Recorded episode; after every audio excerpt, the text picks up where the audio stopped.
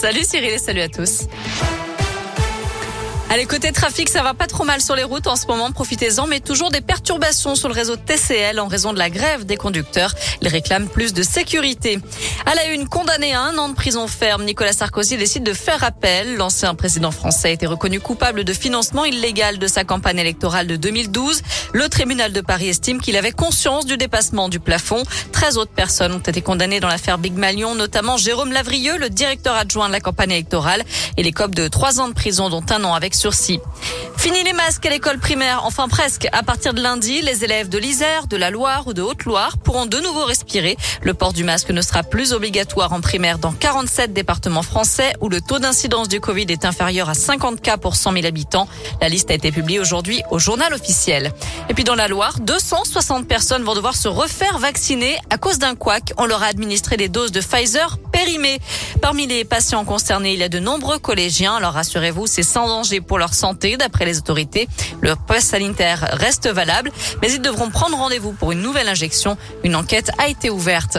Je rappelle que depuis ce matin, le pass sanitaire est obligatoire pour les mineurs de 12 ans et plus. 5 millions de jeunes sont concernés en France.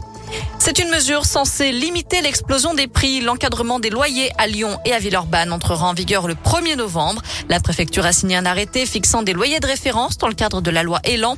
En cas de non-respect, les propriétaires s'exposent à 5 000 euros d'amende. Il faut savoir que le logement est la première dépense des ménages, 20% de leurs revenus en moyenne. En bref, elles escaladent une grue pour admirer le lever du soleil. Les policiers sont intervenus ce matin à Bourg-en-Bresse pour faire descendre deux jeunes filles perchées sur l'engin de chantier soulager le portefeuille des Français. C'est la mission très compliquée de Jean Castex. Le Premier ministre doit dévoiler ce soir des mesures d'aide aux consommateurs face à l'augmentation des prix de l'énergie. Plus 12,6% pour le tarif réglementé du gaz demain et autour de 12% début d'année prochaine pour ceux de l'électricité. En revanche, bonne nouvelle sur les routes, le nombre d'accidents a diminué de près de 17% en 10 ans en France. Selon le dernier bilan de la sécurité routière, le taux de mortalité a chuté de 18,7% entre 2010 et 2019. Du foot à suivre ce soir après la Ligue des Champions hier. Et eh bien place à la Ligue Europa cette fois-ci. Lyon reçoit les Danois de Brondby à 18h45 à l'OL Stadium de Dessine. De son côté, Monaco se déplace sur la pelouse de la Real Sociedad et Marseille reçoit Galatasaray à 21h. Et puis Didier Deschamps doit dévoiler dans les prochaines minutes la liste des Bleus pour le choc contre la Belgique. Ce sera le 7 octobre en demi-finale de la Ligue des Nations.